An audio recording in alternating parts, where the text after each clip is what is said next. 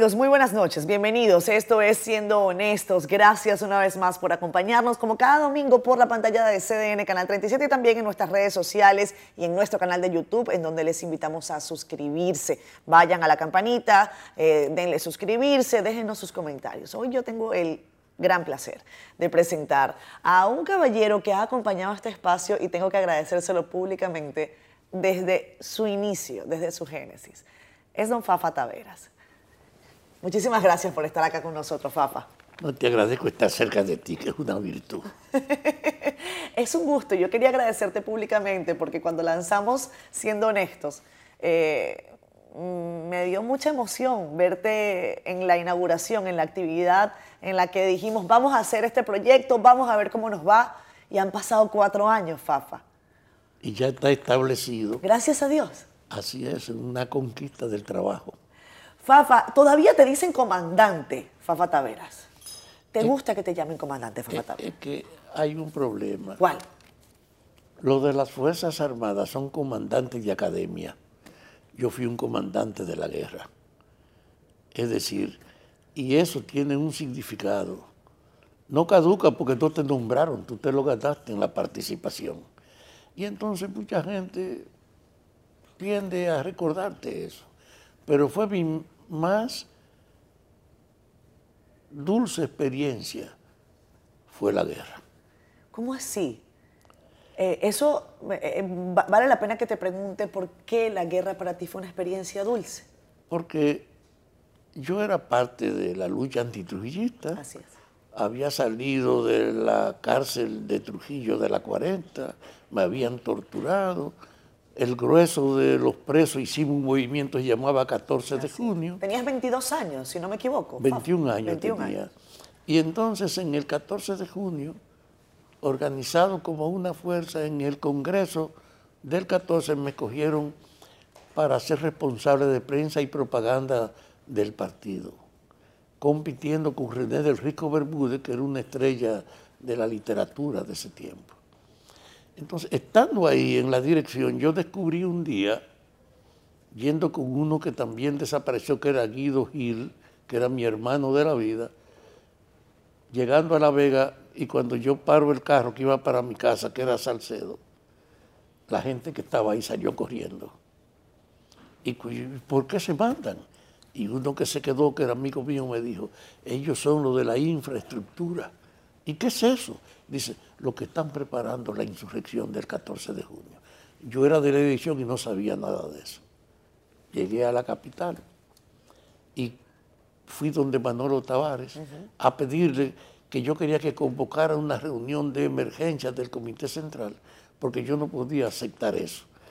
Él, que era muy amigo mío, porque yo era un pupilo de Minerva, su mujer, que a ella que le debo esta integración política, me hizo todas las ofertas del mundo para que yo me integrara entonces y yo dije que no, que yo no aceptaba una práctica, que siendo miembro de la dirección estuviese un ejercicio al margen de lo que era el equipo. No acepté y convocó la reunión. Éramos 13 y yo perdí el debate 7 a 6. Mm. Y entonces yo no te voy a hacer oposición, yo no voy a denunciar esto, pero me voy del país mejor. Yo era estudiante de Derecho y con ocho, con siete personas más salimos para ir para la URSS vía México a Cuba, para de Cuba ir a la Unión Soviética. Y entonces estando en México tumbaron al gobierno. Mm. El grueso de los que me acompañaban dijeron que ellos seguían, pero yo dije que no, que yo me quedaba en Cuba y pedí que me integraran a entrenarme y me metieron al ejército cubano. Diez meses donde yo participé y me desarrollé. Vine al país clandestinamente en el 64, 14 meses después de haber salido, fui en septiembre. ¿Clandestinamente? Sí. ¿Cómo lo hiciste, papá? Clandestinamente regresé al país. Y ese hecho me vinculó con mis propios compañeros, con los que había tenido divergencia, que habían estado en la guerrilla, que le mataron a Manolo y a todo, pero los que sobrevivieron eran los jefes. Yo era el viejo disidente, pero en la conmoción se produce la explosión de abril y nos reunimos. Y ahí se da un hecho, que se pone, ¿cómo escogemos un militar para que sea el responsable de nosotros? Y como estábamos divididos no era posible escoger uno. Y yo propuse que solo era posible escoger uno de cada grupo para que tuviésemos un mando doble, pero que tenía que ser de gente que se llevara y se entendiera bien, y que los únicos que teníamos esa característica era Juan Miguel Román y yo, que éramos amigos. Se acabó la discusión y nos nombraron jefes militares. Entonces ahí yo recupero el espacio que me permite participar en la toma de la fortaleza. De la fortaleza Osama. De la fortaleza Osama, dirigir el tanque y estar en todo ese proceso de resistencia a las tropas de ocupación cuando vienen. Y por eso la guerra tiene para mí una trascendencia en la formación y en el vínculo del compromiso, porque creo que fue decisivo ese paso en que uno mantuviese este camino de lealtad al espíritu y al deseo de cambio con el que ha sentido una gran satisfacción. Entonces por eso la guerra para mí es una matriz de la emoción de hoy. Esa, esa convocatoria ese, ese palpitar de la, de la gente y de los dominicanos que estaban reclamando, eh, por supuesto, un rescate de, la democracia, un rescate de la institucionalidad. ¿Crees tú, eh, Fafa, que tiene alguna eh, repercusión, sobre todo ideológica, actualmente? Siempre ha tenido la aspiración de que la gente quiere tener una sociedad donde le den un trato considerado, que hay una tendencia de que la diferencia no esté basada o en la función o en el poder económico, sino que la condición humana le imponga, es natural que haya una tendencia a eso. Pero organizadamente es una dificultad, porque el poder económico sí tiene por su papel una función de colaboración, de competencia y colaboración.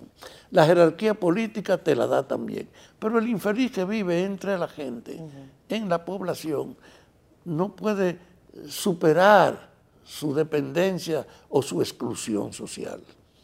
Y sin embargo, la lucha auténticamente democrática es tratar de crear una conciencia igualitaria, de igual tratamiento, que la diferencia sea en otros ámbitos, pero que como persona tú seas sujeto de los mismos derechos.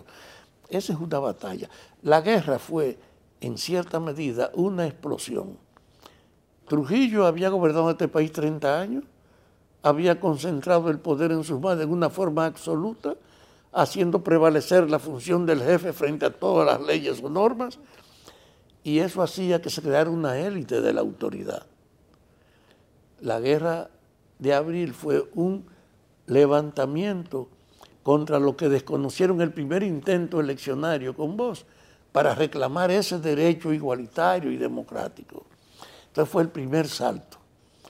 Bueno, el impacto de la guerra se disuelve en el tiempo y permanece todavía en la sociedad la idea que generó, la protesta que generó aquel acontecimiento, en el sentido, yo digo que en la historia dominicana, desde la fundación de la República, cuando Pedro Santana impuso el artículo 210 a la Constitución y cercó a los que estaban elaborando la Constituyente, se estableció el predominio del que manda sobre la ley, sobre la Constitución. Y que eso fue una norma de todos los presidentes, que alcanzó con Trujillo la máxima significación, porque él personalizó eso y lo puso en un grado tal. Aún saliendo de Trujillo, en la sociedad dominicana no se ha cuestionado esa herencia de Trujillo de la supremacía del funcionario sobre los cargos. Es poco a poco. Y todavía tenemos ese crecimiento al grado tal que Danilo y Lionel gobernaron este país con esa idea de que ellos podían estar por encima de la constitución, de las normas y de las reglas. Y usaron la economía como una forma de acumulación y de riqueza. Y ahora hay una ruptura. Estamos planteando la transparencia, el fin de la impunidad, y desde ese punto de vista contra la corrupción, estamos tratando de darle sentido a lo que generó la guerra y a un sentido de lucha contra una herencia histórica que, que lo que mandan creen que son dueños del país. Y eso no puede ser. Ese autoritarismo, hay estudios sobre eso, incluso hay estudios desde el punto de vista sociológico, de que la tradición autoritaria está impregnada en, la sociedad dominicana y que es algo que, como tú bien señalas, viene de la época quizás de Pedro Santana. Desde la fundación de la República. ¿Y, qué, nos falta, eh, Fafa? ¿Qué falta para que la sociedad se, se, termine de deslindar? O si tú crees que es posible o no de ese autoritarismo. Yo estoy en el Partido Revolucionario con la conciencia de que nosotros nos comprometimos a refundar el Estado, que el presidente suscribió una declaración que se compromete a refundar, a rehacer el Estado, para hacer valer la norma constitucional o la ley por sobre la conducta o la ambición de la gente, que no haya impunidad, que ningún cargo te exceda a ti de rendir cuenta de que se imponga el principio que ha estado presente en las luchas de la gente que ha criticado lo existente. Y ahora entonces llega un gobierno que está comprometido y aún con timidez nombra tres fiscales para que examinen las administraciones y funcionen como un registro que permita ponerle fin a la impunidad y a la corrupción. Son pocos, son tres. Yo quería que fuera un fiscal por cada provincia y un fiscal para seguir a cada ministerio en la ejecución. Bueno, no es posible, pero ponen tres y aunque son pocos, indican un camino. Se acabó la impunidad. Los que gobiernan no pueden creer que ellos son los dueños. Y ahora estamos asistiendo, aunque la gente no lo vea, al paso de más trascendencia en el cambio de la política dominicana. Tú sabes lo que es decirle a un presidente, usted tiene que rendir cuenta, que tú tienes sometido al que era el jefe de la seguridad del presidente, a la familia directa del presidente. Él no podrá escaparse a esa acusación de que usaron la autoridad de 20 años de gobierno para transferir riqueza sin ninguna sujeción a proyectos ni a normas, sino al interés puro y simple. Entonces, el momento que estamos viviendo nosotros es un resumen de las largas luchas políticas y que tiene en esa lucha contra la corrupción el recurso más sintético de ese pasado y más necesario de la actualidad. Tú sabes lo que es que toda la economía y la población puedan ser manejada por el interés de lo que mandan no por sujeción a las leyes ni a las reglas. ¿Tú crees que Danilo va a ser alcanzado por esas investigaciones? no hay forma que Danilo ni Lionel no tengan que rendir cuenta. Hay los 20 años de ellos. Yo quiero que pasen los juicios y que lo televisen para que la gente vea cómo era que se administraba la economía, donde predominaba el interés personal y no las reglas, ni la transparencia, ni la ética. Que la gente vea cómo se manejó durante 20 años la economía dominicana que creó una élite económica que no puede justificar sus bienes. Y en ese ámbito, aquí para cambiar, hay que desnudar esa práctica de la corrupción para sepultarla. Y en función de que hay que sepultar esa práctica de la corrupción, es poniéndole en evidencia. ¿Le dará tiempo al actual gobierno de eso? Porque los procesos tardan mucho, Fafa. Yo creo que ese proceso de ser consecuente con la lucha contra la corrupción, por imponer la transparencia y abrir la justicia para que termine la impunidad, le da al gobierno la plataforma para tener el tiempo necesario para llevar eso a éxito, por un detalle. Aunque estén hablando plepla muchos, los dirigentes de esos 20 años, cuando la gente comience a ver en los juicios, que yo insisto que hay que televisarlo, cómo era que ellos manejaban, cómo robaban, cómo se transferían los recursos, no habrá calidad moral para que nadie procedente de esa fuerza pretenda volver al poder. Entonces yo creo que nosotros vamos a seguir gobernando en la medida en que insistamos en no negociar la política contra la corrupción ni contra la impunidad. Hay gente, que, busca, ¿hay gente que busca negociar. No, en el partido de nosotros también hay tímidos que creen que eso es transitorio.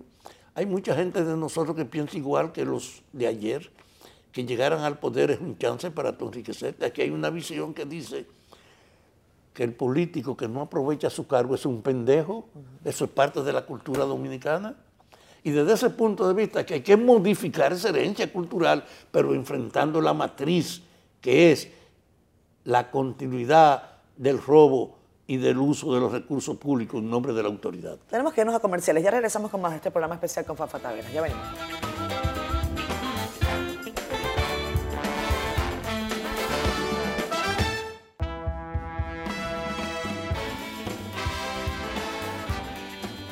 Regresamos con más. Siendo honestos, hoy con Fafa Taveras, el comandante Fafa Taveras, él dice que para él la guerra tiene un sabor dulce, sobre todo desde la perspectiva de lo que se consiguió en la República Dominicana y cómo se articularon las fuerzas en aquel momento, pues para rescatar eh, la democracia, la independencia, la soberanía del país. Fafa, hablamos de política local. Eh, eh, perteneces al Partido Revolucionario Moderno. Eh, la semana pasada apenas hubo cambios en la dirección ejecutiva. Eh, hemos sabido que han decidido dejarte fuera de esa dirección ejecutiva. Hay nuevos integrantes. ¿Cuál es tu perspectiva? Ramón Albuquerque dice, y lo escribí, que es un, país, un partido en donde no se puede tener criterio propio. ¿Tú coincides? Creo, Ramón ha sido un crítico, pero yo creo que mi posición me diferencia un poco de ese tipo de oposición. Yo soy una persona sin odio y sin rencor. Me ha ayudado en la vida no tener ningún rechazo, ni siquiera para lo que han sido mis torturadores, porque yo viví una experiencia que me creó ese sentimiento.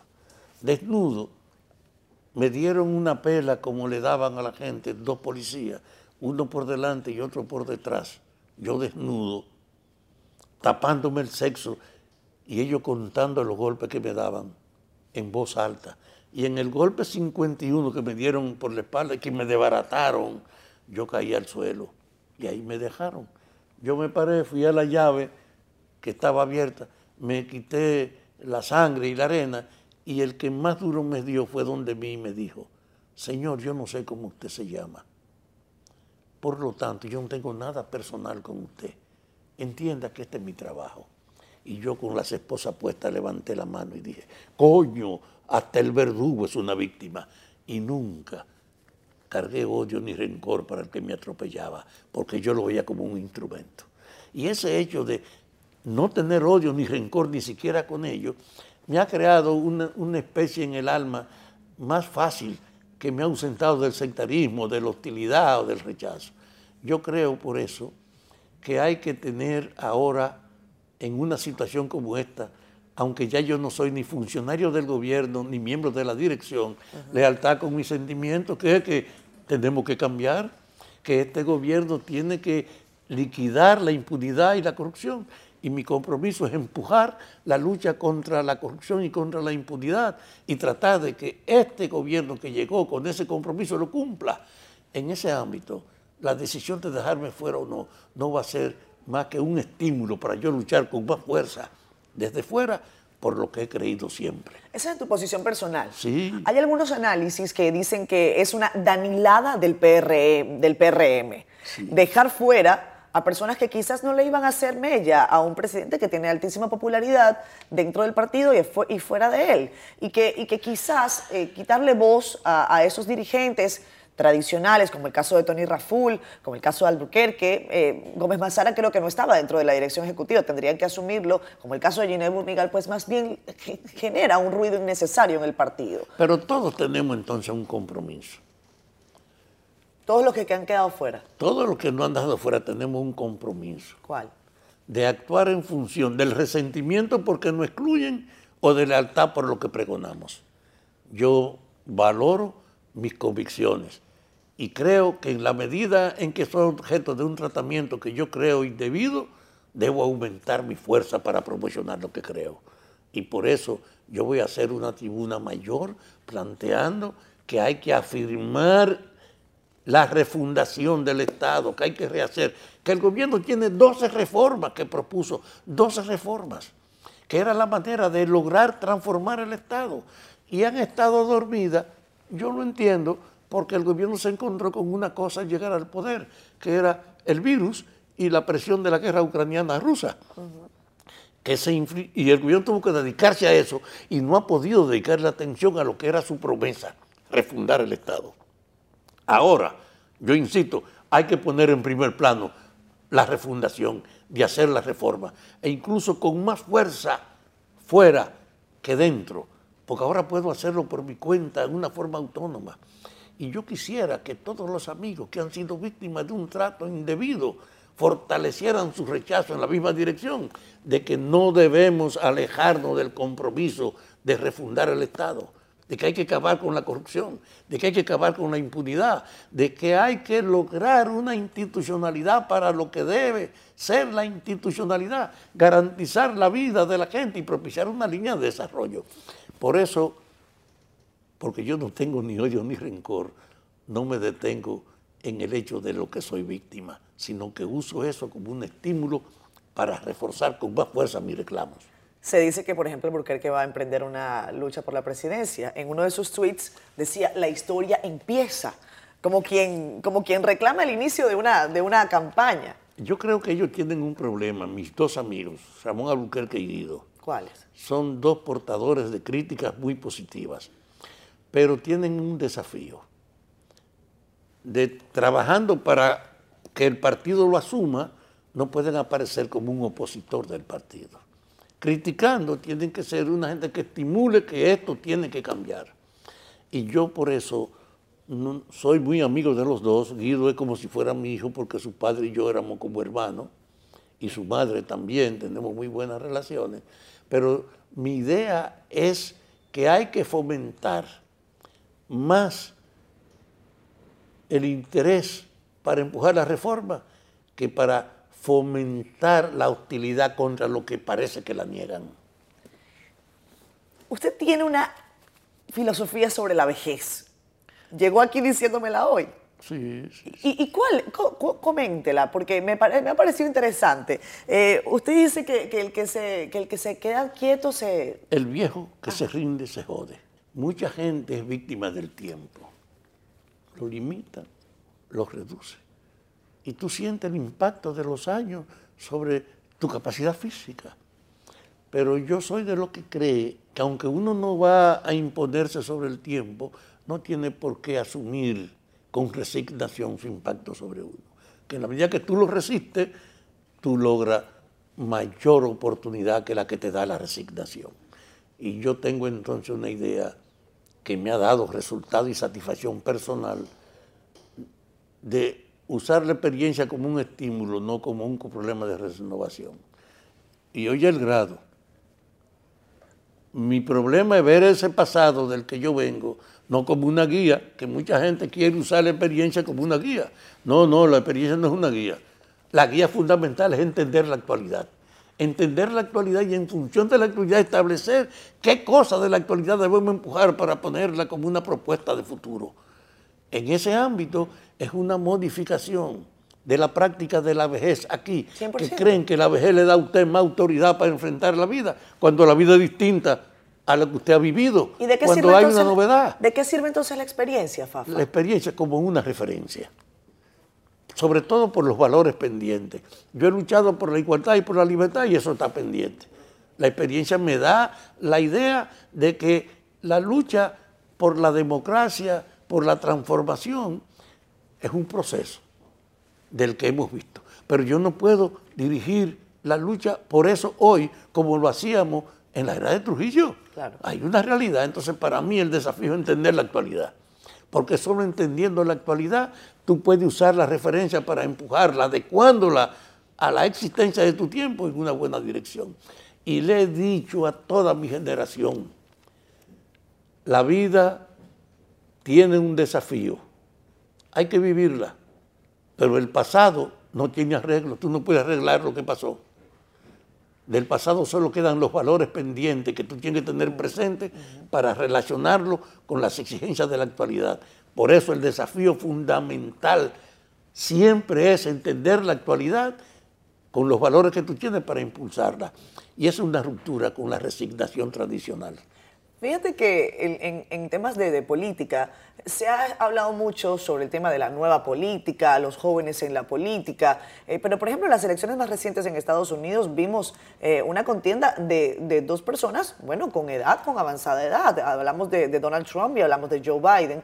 Y en América Latina hay una tendencia distinta. Por ejemplo, ahí está Gabriel Boric en Chile, que creo que es el más joven de, América Latina. El presidente Abinader es bastante joven. O sea que años no tiene que ver eh, con necesariamente con Pero la no forma de alcanzar el no es solo la edad. Estamos asistiendo a un momento que cuando la gente lo ve marcado por el pasado, proyecta la realidad de ayer que ha estado cambiando hoy. Y yo te digo, estamos asistiendo a la superación de la hegemonía de Estados Unidos en el mundo. A eso que estamos asistiendo. Y eso tiene una repercusión entonces en propiciar en todo el ámbito de su relación algunas modalidades. Tú te imaginas que Europa y Estados Unidos juntos, frente a un incidente como la guerra de Crimea, no puede actuar.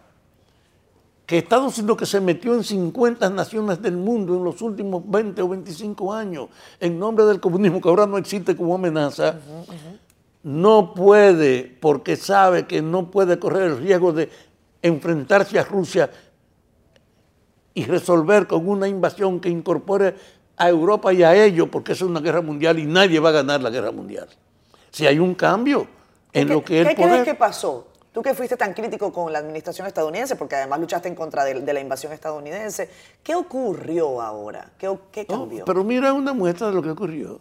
Tú tienes en Chile a un heredero de Allende más radical que él. Tú tienes en Bolivia que retornó un hombre que habían destruido y que es el representante de la población indígena de allá con una posición totalmente radical a la sumisión. Tú tienes la idea de que en Brasil Lula, es el que va a ganar. Tú ves lo que está pasando en Argentina, un sometimiento a los que mandan. Tú ves que en Perú y en Ecuador hay un conflicto también con los que mandan y que en Honduras gana una mujer que dice que su función es refundar a Honduras, rehacerla, y termina entonces con un guerrillero siendo jefe de Colombia. ¿Tú concibes eso en la hegemonía de Estados Unidos en América Latina? Hay un cambio global y tú ves a, Nicaragua, a Venezuela, en cierta medida separada también, y a Cuba de esa hegemonía. Ya el poder norteamericano en América no es ni por ni por asomo lo que era. Entonces, pero eso está pasando en el mundo. Estados Unidos en la Guerra Fría era el jefe militar y a nombre de prevenir el asombro de los comunistas, cualquier reforma podía ser desconocida, cualquier movilización podía ser desconocida. Hoy, junto a Europa y Estados Unidos, están siendo confrontadas con una pequeña confrontación los europeos y Estados no soportan el impacto de la guerra con la Rusia someterle el control del gas y del petróleo. Lo tiene contra la pared. Entonces, es una cosa inconcebible. Y la emergencia de China. China es hoy en Oriente el centro del mayor bloque económico de toda la historia. Una alianza que ha incorporado hasta Japón, que destruido y reconstruido por Estados Unidos, era un instrumento a su orden. Hoy Japón tiene un vínculo económico con China en la constitución del más grande bloque económico del mundo. 3.200 millones de personas tienen en ese bloque. Y China parece que no quiere guerra, sino la paz para expandirse, que es un soporte de Rusia y es además la competencia. En América Latina tenía China dos relaciones, hoy tiene 17 relaciones políticas y diplomáticas. Entonces, cuando tú ves ese cuadro, te das cuenta que el mundo ha cambiado, pero la mayoría de la gente sigue pensando como ayer y están en el limbo. Entonces, el desafío... ahora quizá hay que prestar la atención a otras El desafío que tiene la vida es entender la actualidad. Y eso es un desafío para los políticos, que son un instrumento del recuerdo y del pasado. Todos mis compañeros, casi todos, son víctimas de esa situación. Vámonos a comerciales. Cuando regresemos hablamos de la izquierda en América Latina, de, cómo eh, Fafa eh, pensó a, un gobierno del PRM en el momento en que se estructuró y, y lo que hay ahora mismo. Ya regresamos.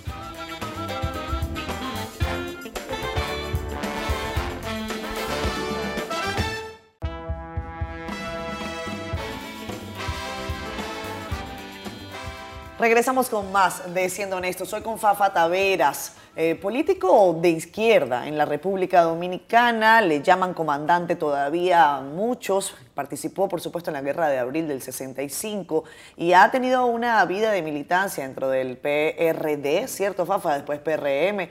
Eh, ahora mismo eh, hay una situación que, de la que mucha gente habla y es sobre la reestructuración de la izquierda en América Latina, lo que ha ocurrido en Chile, lo que ha ocurrido en Colombia. fíjate lo que ha pasado en Chile.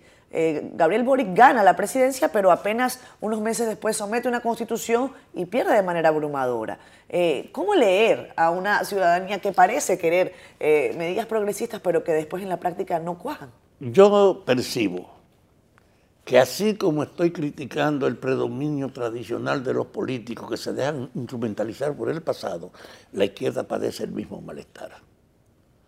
Los juicios teóricos acerca del proceso la gente no puede usarlo como guía sin adecuarlo a la actualidad. La izquierda necesita también una revisión crítica. El peso de la comunicación hoy tiene una cuestión parecida al peso que tenían las religiones.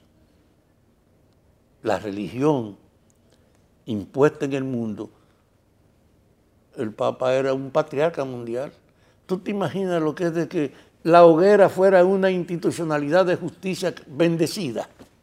Que Juana de Arco fuera una víctima de una hoguera en Rusia y después santificada, que en Francia, que tú te encuentras con el hecho de que toda la brutalidad del dominio de una aristocracia estaba asociada también con la bendición del poder cristiano.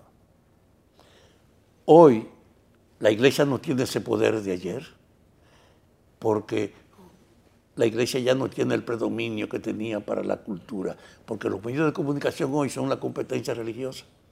Lo que proyectan las ideas para inducir a la gente hoy no son solo los religiosos, también en los medios de comunicación.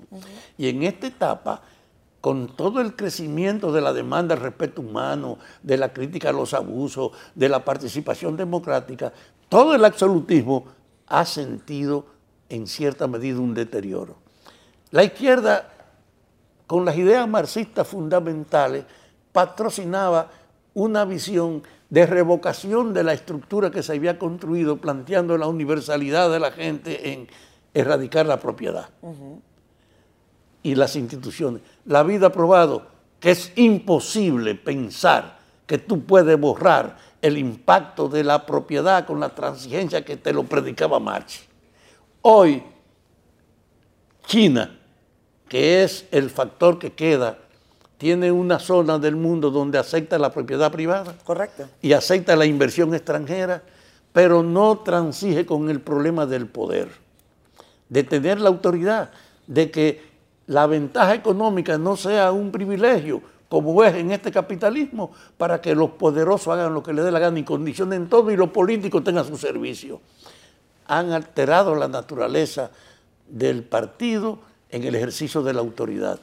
Yo creo que estamos abriendo una posibilidad que la izquierda tiene que revisar, que no puede seguir guiándose por los esquemas puramente de sujeción teórica, que hay que ver la actualidad. Eh, quizás eso es lo que han logrado, y lo han logrado en Chile, lo han logrado en Colombia. Parece eh, eh, están tratando de Le buscan una vuelta, pero después no logran retener el poder. pero, pero yo, así como yo digo que hay una modificación de la hegemonía de Estados Unidos, hay una tendencia de modificación a la visión tradicional de la izquierda. Estamos en una época de cambio. Y ahora la izquierda tiene que tener a conectarse con la gente, saber que parte de la herencia no puede desconocerse simplemente por una cuestión teórica, que habrá que buscar una manera de convivir con esta existencia. Y ahí la socialdemocracia tiene un espacio mayor que lo que tenía antes porque como tú armonizas la equidad pública, como tú armonizas el funcionamiento armónico de la sociedad con una autoridad que no está al servicio de la aristocracia económica.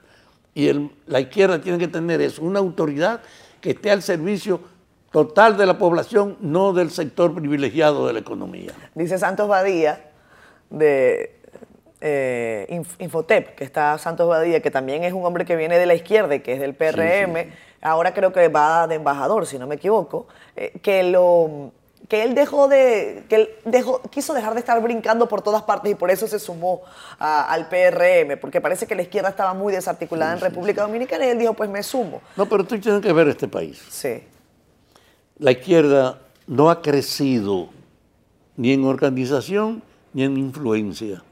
Nos hemos atomizado. El hecho real. Pero esta opción democrática, Fafa, yo con vengo, Minú. Yo vengo, yo vengo desde el origen de la izquierda. Sí. Y sé que hay una dificultad. ¿Cómo tú puedes proyectar una propuesta que la gente se identifique con ella y que tú la organices? No puede ser que tú quieres que lo que tú tienes en tu visión o lo que dice tu teoría, la gente, hacer una campaña para que la gente te apoye tu programa. La izquierda tiene que tener capacidad para operar la actualidad. En este momento no hay una corriente de izquierda que te diga con fuerza, estamos frente a la corrupción. Yo quisiera ver a todos los izquierdistas diciendo, vamos a apoyar la lucha contra la corrupción y coordinándose para que se aumenten las denuncias de todos los corruptos. Si la izquierda asume la actualidad, en este momento, la lucha contra la corrupción y contra la impunidad es la actualidad. Pero la izquierda no ha tenido esa línea de desarrollarse y ganar influencia, empujando en los hechos del presente la perspectiva. Y por eso puede decir lo que quiera, hace congreso para crear declaraciones generales y salir a que la prediquen para que la gente la acepte, pero desvinculándose de la actualidad. La actualidad es la matriz para que la gente crezca. La izquierda no puede crecer si no es un instrumento presente en las luchas cotidianas de la gente. Y en este momento hay un factor, la corrupción y la impunidad. Yo quisiera ver a la izquierda convergiendo en empujar y en facilitar la denuncia de todos los que se enriquecieron, de todos los ladrones que están ahí. Seguro que se ganara a la gente. Pero tan... Entrevistamos la semana pasada a Francisco Domínguez Brito, que fue procurador general de la República, ahora mismo busca la presidencia, va a una contienda del PLD, y él dijo específicamente que el hecho de que la actual administración tape la corrupción no significa que no exista. Desde la acera de un hombre que ha luchado en contra de la corrupción y la impunidad durante tantos años, Fafa, ¿cómo estás viendo eh, puertas adentro? La pregunta, ¿hay antecedentes de un caso en que un gobierno haya puesto en primer plano la lucha contra la corrupción y haya puesto tres fiscales para que la persigan? El gobierno contrató 30 abogados para propiciar que en nombre de la persecución de aquellos que tú puedes reclamarle, quitarle los bienes que se robaron, ellos tengan una participación. Ha creado un mecanismo. Yo digo que es insuficiente, pero es una orientación en el sentido que debe ampliarse. Y en ese orden, dejen que la gente vea la causa que llevado al tribunal esos acusados comience a ponerse en evidencia cómo era que practicaban su política, cómo era que robaban, cómo se atribuían su dinero. Y tú verás un sentimiento en este país de rechazo a esa autonomía de los funcionarios y además al hecho cierto que hay gente que no puede explicar el cambio de vida que tiene con relación a cuando era un civil y ahora es un funcionario. Pero no cree, Fafa, que quizás las investigaciones se han quedado cortas en cuanto a, los procesos de la actual administración. No. Estamos viendo a casos de la administración anterior, sobre todo de la administración de Danilo Medina, ninguna por ahora de la administración de Leonel Fernández, pero poca investigación con relación a las actuales autoridades. Pero tú has visto ningún gobierno que haya tomado medidas contra denuncias de corrupción contra sus funcionarios y este la ha tomado. Es decir, ha habido una actitud, insisto, puede que no sea satisfactoria y no sea radical, pero ha habido una actitud, te quita, te acusan, te deja y está empujando la investigación en el otro sentido. Estamos abriendo un camino contra una tradición histórica de que el que manda roba y eso no es problema. Se acabó ese relajo. Aunque necesitamos más fuerza, yo no tengo duda que estamos en la puerta de un cambio real. Aunque los que lo promovemos ahora vacilemos, la gente va a seguir creciendo para que las cosas sean transparentes, para que haya equidad y para que no haya gente que se ampare en su condición de funcionario para no rendir cuentas. Vámonos a comerciales, venimos ya con Fafa Taveras acá en Cielo.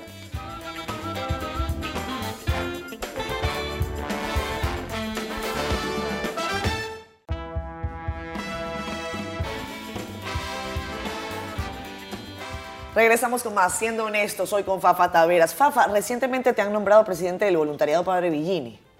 ¿De? Del voluntariado del Hospital Padre Villini. Es una labor que yo agradezco. Cuéntanos, por favor. El Padre Villini es un logro rehacerlo. En la guerra, por mi propia función y porque estaba en mi área, yo tuve mucho vínculo con ese medio y con muchos doctores. Y creo que en la salud es uno de los, de los aspectos sociales donde hay más discriminación. Y ese hospital ha estado habilitado, reconstruido magistralmente para ofrecer servicios. Tiene 300 o 400 clientes que tienen que ir dos y tres veces a la semana a dar la asistencia por la enfermedad que tienen. Ha hecho un esfuerzo de técnica de mucho nivel. Es un instrumento positivo, pero la creación de un mecanismo de supervisión civil es frente a las prácticas tradicionales de que hasta en la medicina lo que predominaba era el interés de lo que le ejercían, no el servicio que deben rendir. Y nosotros estamos ahí para ayudar a que esa modificación imponga el auténtico servicio en lo que representa la salud. ¿Tú sabes por qué el Colegio Médico se opuso al voluntariado del padre Villini, pero ¿por qué no se opuso, por ejemplo, a otros voluntariados? ¿Qué, qué ocurrió allí? Bueno, se opuso al que él conoce y maneja. El médico que está ahí, el director, yo no yo digo al colegio médico en general, solo se opuso al del padre Villini, pero a los demás no les dijo nada. Aquí hay muchísimos voluntariados. Es que parte del trabajo indica también cambiar la mentalidad del colegio de los médicos.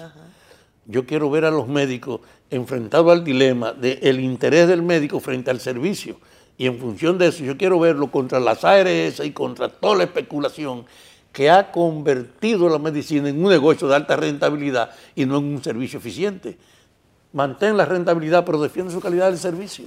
Es un desafío para el sindicato que ha trabajado sobre todo para el interés médico y que lo ha hecho con timidez. Yo lo estimulo a que realmente compacte sus tropas y que la oriente. Pero el médico hace un servicio público y eso no puede dejarse de lado. Ahora yo creo que esa injerencia de un grupo de civiles en un hospital abre la puerta para que sean en todos. Para que también, si este tiene eficiencia. Sí. Pero eso, estaba pasando. Aquí hay, todavía no, otros voluntariados. Todavía no tenemos una línea de trabajo. Yo le pedí al director que hiciera una convocatoria antes de salir, que yo me voy el jueves fuera del país, esto lo pasan el domingo, cuando esto lo pasen yo estaré fuera. Pero en el fondo es un esfuerzo de crear condiciones donde el silencio no permita que se consolide una práctica que hay que suprimir que es alterar la naturaleza de las instituciones. ¿Ya está funcionando el Padre Villini? El Padre Villini sí está, ya está funcionando. Bien. No quiero que el programa se acabe, Fafa, sin, sin hablar de un poco de, esta etapa de tu vida. Dices, me voy de viaje un tiempo, eh, te vemos, eh, ahí están tus tres hijos que son también una, una, trascendencia, tanto, tanto tuya como de, de su esposa, que en paz descanse, Magali. Y, quiero que me hables un poco de, esa familia, esa cara que no vemos de un hombre que ha dedicado tantos años al verbo combativo, las presiones, lo difícil que puede resultar. Yo voy a tener 84 años de edad y tengo 62 comprometidos en la política. Por eso. Mi origen me marcó para siempre por un detalle. Yo soy de un campo de Salcedo, cercano al campo donde estaba la casa de la Mirabal. Eso le iba a decir. Y entonces yo desarrollé un vínculo con dos hermanos, Ezequiel González, que era hijo de una tía de Minerva, y Francisco Aníbal González Pachico, que está vivo, que era hijo de un sobrino del marido de Patria. Es decir, eran vinculados, pero éramos estudiantes juntos, hicimos una buena relación. Y en el movimiento yo insisto, cuando la victoria de Fidel en 1959 fue un impacto que estremeció a la juventud de América Latina y sobre todo a nosotros, porque teníamos que encontrarnos con los, los jefes cubanos aquí, comenzando con su presidente Batista, de todos los otros. Y nosotros comenzamos a desarrollar un sentimiento. Y Minerva, en cierta medida, fue el eje estimuladora que ayudó a expandir toda la organización. Y nosotros fuimos dos, tres muchachos a su servicio. Y yo me, me desarrollé bajo esa noción.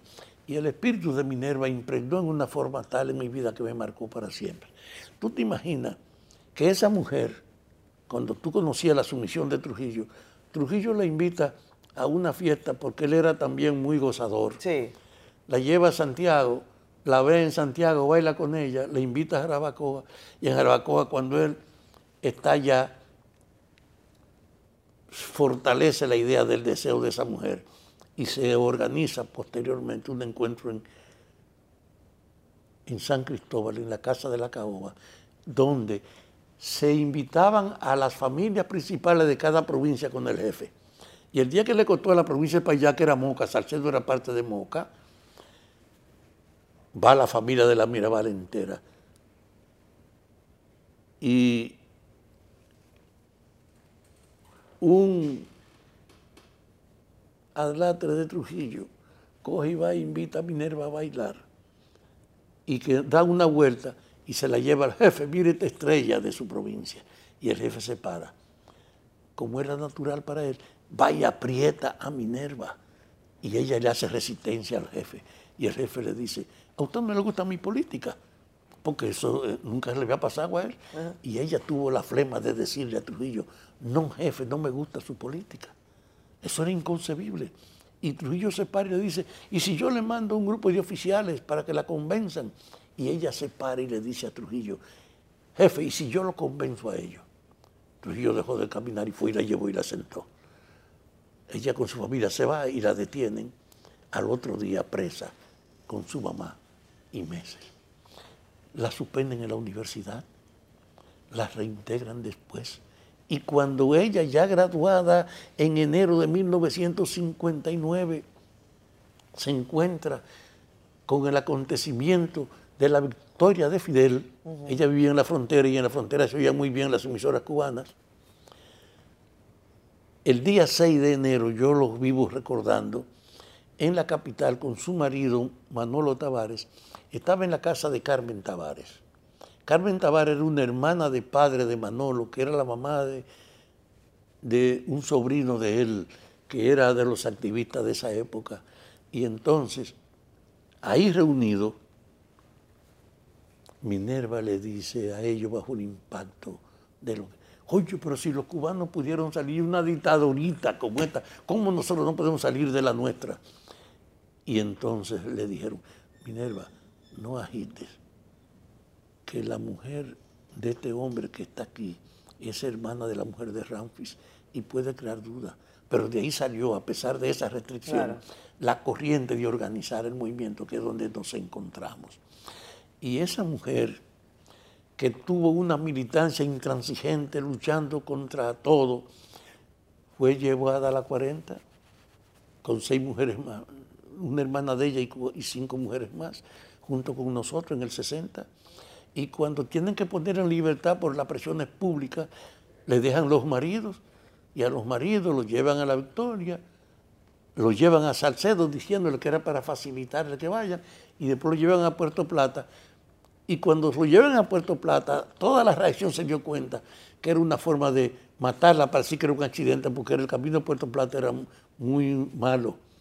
Y la directora de la escuela de Salcedo, de la escuela secundaria, que era mi vecina, María Teresa Brito Chachita, me lo contó, fue donde Minerva a decirle, Minerva, tú tienes que saber que a ustedes la van a matar. Y tú no vas a dejar eso ni siquiera por tu madre, pero déjalo por tus hijos siquiera. Múdate para allá, pero no vaya a verlo. Y Minerva dice la mujer que se echó para atrás riéndose, chachita, no te preocupes, que nuestros hijos, como otros tantos huérfanos, encontrarán quien los críe. Es una persona que te deja eso. Cuando ella muere, yo tuve un dilema, seguir mis estudios como mis compañeros o seguir el camino que ella había dejado y opté por lo segundo.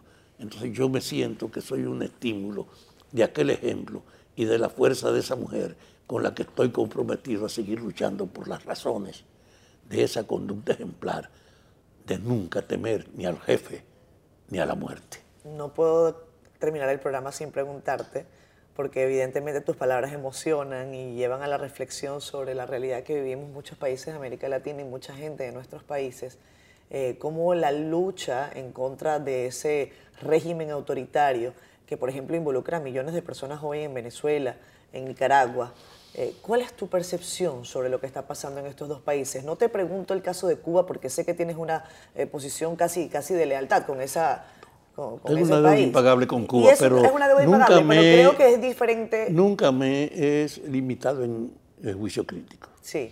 Yo creo que en Cuba hay una muestra de lo que fue la hegemonía norteamericana que le impidió a Cuba y la aisló y la vive sancionando. No permitió que se desarrollara su proyecto particular. Bien. En Nicaragua hay una cuestión distinta, que es una degradación de la lucha, de la guerra que desarrollaron contra una tiranía cuando la han sustituido por un ejercicio autoritario parecido. Yo no comparto lo que hacen ahora. Mi compañera fue la que organizó a las mujeres después de la región sandinista y yo estuve allá también acompañándolo. Pero lo que pasa hoy es una negación de ese pasado. En Venezuela hay una alteración también, que todas esas cosas nos remitan a decir, hay que rectificar el juicio de la izquierda hay que evolucionar en la visión tradicional para hacer la lucha, que ahora está favorecida porque el poder norteamericano no puede actuar como antes. Ahora hay más facilidad, pero obliga también a tener más reflexión. Yo creo que estamos en un momento en que la izquierda en el mundo y en América Latina tiene que adecuarse al, al presente. Y mi compromiso es ese, partir del presente porque el pasado no tiene arreglo. Papá. Muchísimas gracias por habernos acompañado en esta mañana, que tengas en esta noche. Nosotros grabamos esto en la mañana, la gente lo sabe, pero lo transmitimos domingo a las 10 de la noche. A las 11 de la noche, ¿qué está haciendo Fafa Taveras un domingo? ¿Duerme temprano? Yo duermo temprano, pero yo quiero verte el domingo. véame, el domingo. Vamos a poner música para cerrar, Fafa. ¿Qué música te gusta para cerrar este programa? Una música que te inspire, que te, que te emocione. Yo te voy a decir una cosa.